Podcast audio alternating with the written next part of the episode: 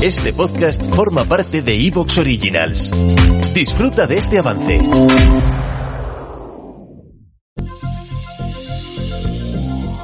No es un problema nuevo en absoluto.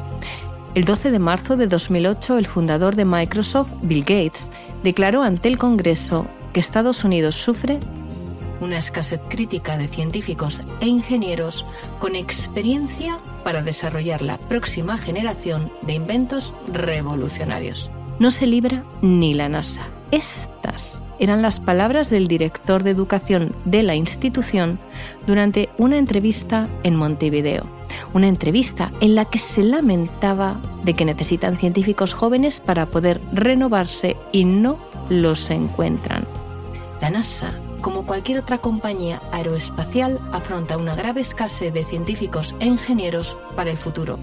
Tenemos muchos miembros que se jubilan y no tenemos suficientes estudiantes que se gradúen en las carreras apropiadas para rellenar esos huecos en ingeniería, matemáticas o computación. Este fenómeno afecta con especial intensidad al talento femenino, dado que tan solo 3 de cada 10 investigadores científicos en el mundo son mujeres. ¿Cómo hemos podido llegar a una situación así? ¿Dónde están las raíces de este problema que además viene de largo? ¿Estamos a tiempo para resolverlo? ¿Cuál debe ser el camino? Bienvenidos a Tendencias, el podcast que muestra cómo podemos dejar atrás la incertidumbre y el miedo, el problema del desempleo y hasta la crisis gracias a la ciencia y la tecnología. Y es un podcast que lo hace de una nueva forma y original, con historias y testimonios tan emocionantes que créeme, te va a costar olvidarlos. Tendencias es un proyecto de Silvia Leal y BCC Digital realizado gracias al apoyo y la colaboración de Fundación 11, Aliaxis, Newline, Universia y Evercom.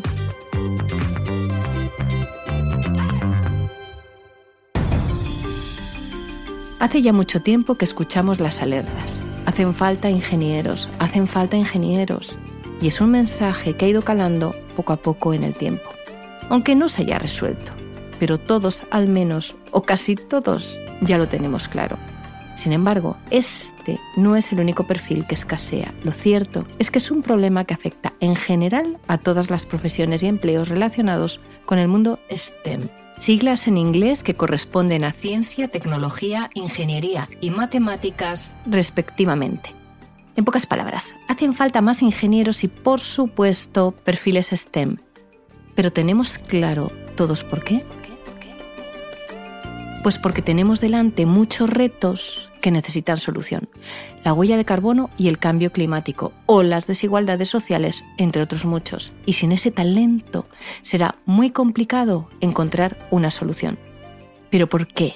Y para responder quisiera recordar que ingeniero proviene de ingenio, por lo que los ingenieros son quienes buscan soluciones a los problemas técnicos, sociales o comerciales, con mucho conocimiento y también con tecnología, por lo que hoy es tan importante contar con este tipo de perfiles, pero también con personas de otras disciplinas preparadas para trabajar con ellos y con ellas, con muchos conocimientos de tecnología para avanzar frente a todos estos retos que tenemos delante. La mala noticia es que avanzan los años, pasa el tiempo y no terminamos de resolver el problema, ¿verdad? ¿Demasiados prejuicios quizás? ¿O desconocimiento? ¿Por qué seguimos después de tantos años con esta escasez de ingenieros? Sí, porque además el desconocimiento y los prejuicios, en caso de nuestra universidad, nos hace daño. Y voy a explicar por qué. Porque está yo creo que muy relacionado con la disminución de vocación en general y la disminución de querer entrar en nuestra universidad. El mundo de la ingeniería pues no es fácil, no es fácil, digamos, en, el sentido, además que se entiende, existe ese gran prejuicio, en el sentido de decir, mm, y ahora yo creo que mm, eh, la gente no quiere sufrir. Eso es una de las cosas y además que se está viendo en el este, los chicos no quieren sufrir. Escuchábamos a María Teresa González Aguado, doctora ingeniero de minas por la Universidad Politécnica de Madrid. Secretaria general de esta misma institución donde además es profesora titular del Departamento de Ingeniería Geológica y Minera, una institución en esta organización y por ello tenemos mucha suerte de contar con ella y con su visión sobre la escasez de ingenieros. María Teresa, nos decías que no tenemos ingenieros porque los chicos o las chicas no quieren sufrir. Por eso tenemos tantos problemas para resolver este reto. Pasan los años y las cosas no terminan de resolverse. Por eso tenemos problemas. Quiero decir, problemas de que no hay muchas mujeres que quieran entrar en la universidad, voluntariamente, lógicamente. Y hay ciertas carreras o ciertas titulaciones verdaderamente ya en estado de alerta rojo. Problemas en general y problemas sobre todo para incorporar talento femenino. ¿Y qué hacemos? No podemos obligar a nadie a ir por este camino, cuando además no es un camino precisamente fácil, ¿no crees? Pues yo siempre digo que hagan lo que quieran. Sí, que haga lo que quieran y entonces seguiremos siempre así, tratando de buscar una solución que no llega nunca. Yo no soy de las personas que pienso que hay que forzar las cosas. De acuerdo al 100%. Sin embargo, lo cierto es que hay que resolverlo, porque pasa el tiempo y no hay solución. Pero también porque con la llegada de nuevas tecnologías como el metaverso se va a agravar el problema, ¿no es cierto? Pues yo creo que el metaverso sin duda va, a impactar en el empleo. O sea, creo que la pregunta interesante es el cuándo. ¿Cuándo? Esa es la clave, ¿no crees? Porque antes o después el metaverso llegará a cambiarlo todo porque no es una tecnología nueva, sino la fusión de muchas, como veíamos en los episodios anteriores.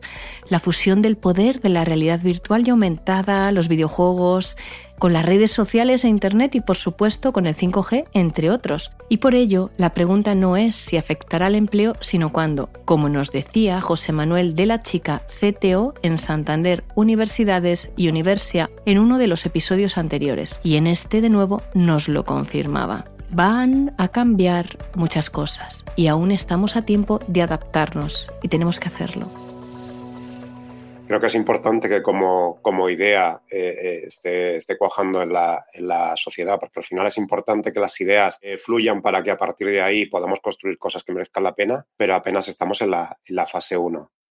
Dicho esto, ¿cuál podría ser el periodo de adaptación?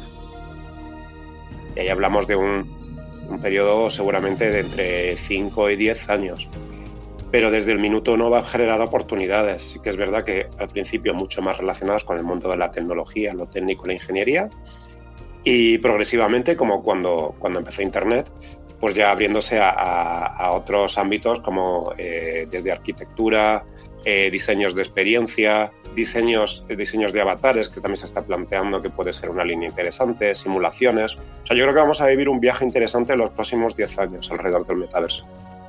José Manuel, hablábamos de la importancia de los ingenieros para resolver grandes retos de la humanidad y ahora hablamos de los ingenieros en estos nuevos mundos virtuales. Pero todas esas cosas se entienden mucho mejor con un ejemplo. Por ello te lo voy a preguntar. ¿Me pones un ejemplo que nos muestre la labor de estos profesionales frente a estos retos relacionada, por supuesto, con el metaverso? Por poneros simplemente un, un ejemplo, por, eh, desde eh, Nvidia, que sabéis que es una de las, de las empresas más, más importantes a nivel de tecnología, pues uno de sus proyectos estrella es un gemelo digital, una simulación de la Tierra para predecir el cambio climático. Una simulación de la Tierra para predecir el cambio climático. Este tipo de simulaciones, y pongo este como, como muestra, no solo implican cambios en el empleo en torno a climatólogos, investigadores, eh, gente que está preocupada por la sostenibilidad, sino también mucha ingeniería de datos, mucho data scientist y, mucho análisis de, la información. Mucho análisis de información. ¿Y en Europa? En Europa exactamente igual. De hecho, hay un, hay un proyecto muy parecido eh, que está lanzando la, la Unión Europea, que era un poco un poco una idea de hacia dónde va, a ir esto, que no va a ser simplemente un tema técnico o que no va a ser un tema de entretenimiento o de, o de ocio, sino que tiene una capacidad de impactar en lo industrial. Y volviendo al timing, ¿en qué momento estamos ahora? ¿Cuál es tu opinión al respecto de este punto? O sea, creo que ahora se está eh, se está construyendo una generación de pioneros, de creadores, de emprendedores, de, de, profesionales que parten de una, de una base que ya se tenía, que era la que tenía que ver con eh, los entornos inmersivos, más todo lo que tiene que ver con la, Web3, blockchain, la descentralización. y que se encuentran en un momento muy interesante por dos cosas. Un momento muy interesante por dos cosas, cuéntanos. Primero, porque un concepto que era como mucho más de nicho, como es el, metaverso, que al final no es más que un concepto que viene de, la, de la, ciencia ficción, de, pues eso, de la novela de Snow Crash, eh, igual que en su momento el, ciberespacio también surgió de la, de la ciencia ficción, pues se encuentran con que un término que venía de la ciencia ficción empieza a ser mainstream y se empieza a poner encima de los consejos, de las líneas de dirección, de los inversores y deja de ser un aspiracional para ser algo que es viable construir y que tiene oportunidades de negocio. Un momento muy interesante porque de repente vemos que esa idea de la ciencia ficción puede ser muy rentable. ¿Y la segunda razón? Y adicionalmente estamos viviendo una democratización del acceso a la tecnología avanzada. Efectivamente, esa es la clave, que las tecnologías que mencionábamos antes se encuentran democratizándose. El timing, o sea, el momentum más la disponibilidad de la tecnología hace que podamos coger esta ola cuando apenas está, está arrancando, que creo que es lo realmente interesante.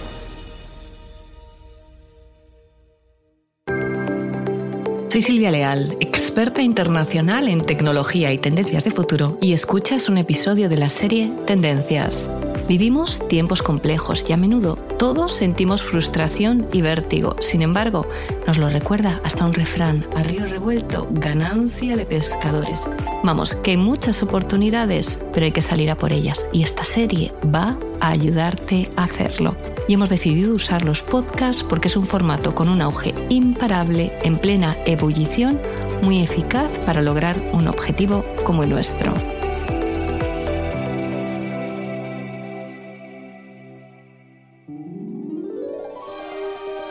Hola, soy Endaira, el unicornio de tendencias. Aquí estoy otra vez porque aún tengo muchas preguntas. Hola Endaira, cuéntame, ¿qué te pasa por la cabeza? ¿Tú cuándo crees que el metaverso dejará de ser una moda? El metaverso ya no es una moda, Endaira. Eso quizás fuera así hace 20 años, cuando empezó Second Life, pero ahora las oportunidades de negocio ya son enormes y para todos, y eso marca un antes y un después. ¿Y los fracasos también? Sorprendentemente, hay muchos fracasos porque estamos cometiendo los viejos errores. ¿Y los viejos errores? Sí, dando más valor a los metaversos que a las experiencias.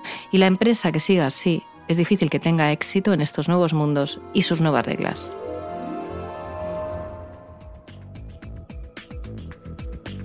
Nos hacen falta ingenieros para enfrentarnos a los retos que tenemos ahí delante. Retos como el del cambio climático, pero también el reto del metaverso. Un universo digital que viene con enormes oportunidades de negocio y mucho dinero. Eran las estimaciones de McKinsey, tan solo por poner un ejemplo. Se prevé que el metaverso genere en 2030 un negocio equivalente a la economía actual de toda Latinoamérica.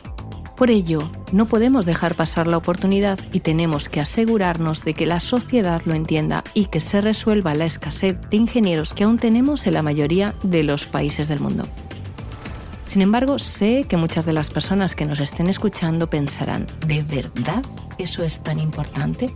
¿Podrían los ingenieros resolver ese problema? ¿Y los ingenieros y el metaverso juntos? ¿Hay alguna posibilidad de que esto suceda?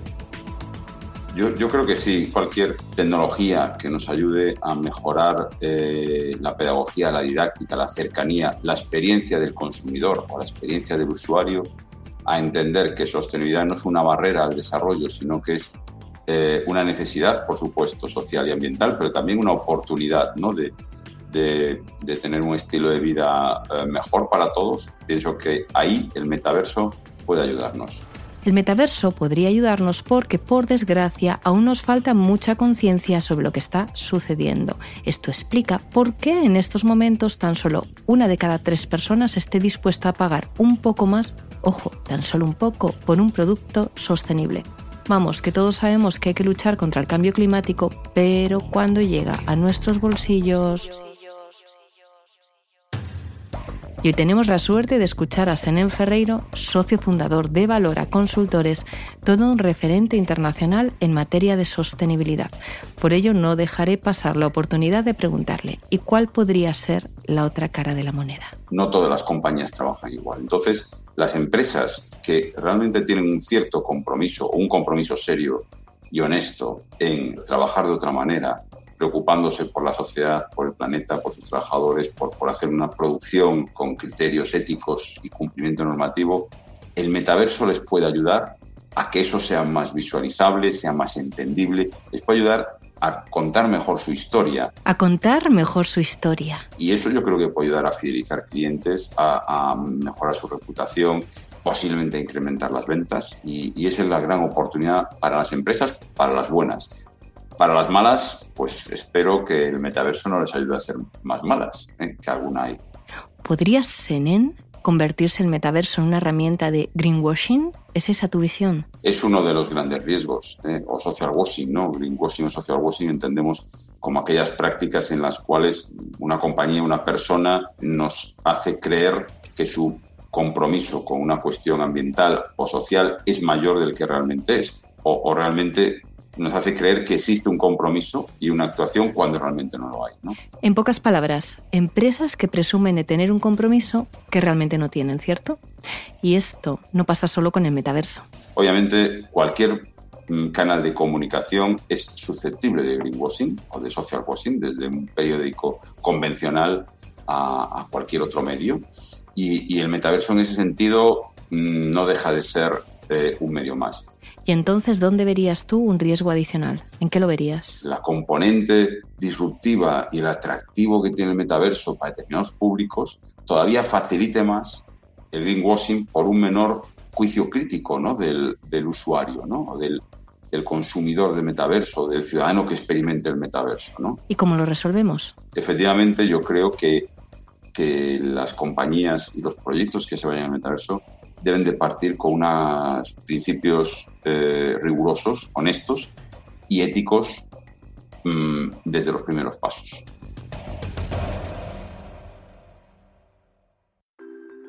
Vamos llegando al final y quisiera volver al principio. Nos hacen falta ingenieros, ingenieros para resolver los grandes retos de la sociedad y para que nuestras economías retomen con fuerza la prosperidad.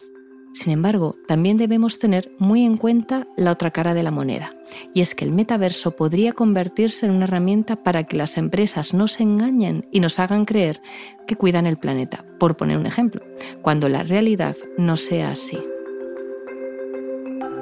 Por todo ello, necesitamos ingenieros, pero ingenieros que además de conocimientos tengan un compromiso que permita que avancemos como sociedad a todos los niveles porque no todo vale. Y al pensar en todo ello, me viene a la cabeza Spider-Man, una viñeta en la que decía, todo gran poder llega con una gran responsabilidad. Y también me viene a la cabeza María Teresa González Aguado, con quien empezábamos este episodio. Así que escuchemos también estas que eran sus palabras. Tenemos la obligación de solucionar esos problemas, hablo los ingenieros o la ingeniería, pero es que además tenemos una capacidad de transformación muy importante del el mundo a nivel de las personas humanas. En definitiva, necesitamos ingenieros, necesitamos ingenieros por el bien del planeta, de nuestras economías y de nuestras familias y empresas. Por esa razón, si estás pensando qué hacer con tu vida y es el momento de elegir, o bien si tienes a alguien cerca en esa situación, no dejes pasar la oportunidad y comparte este mensaje.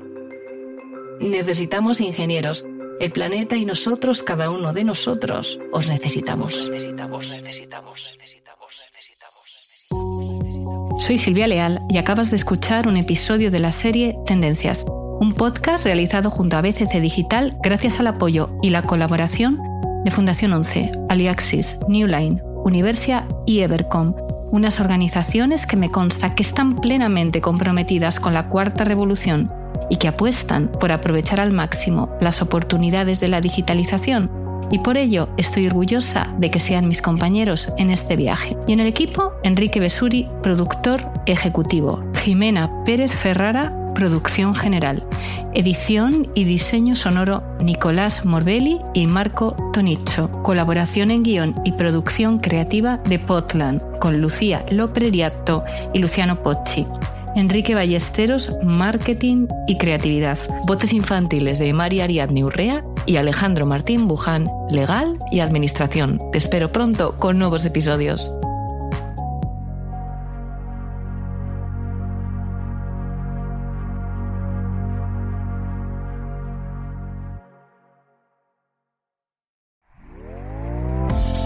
Está gustando lo que escuchas?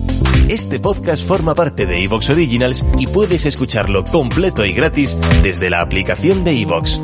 Instálala desde tu store y suscríbete a él para no perderte ningún episodio.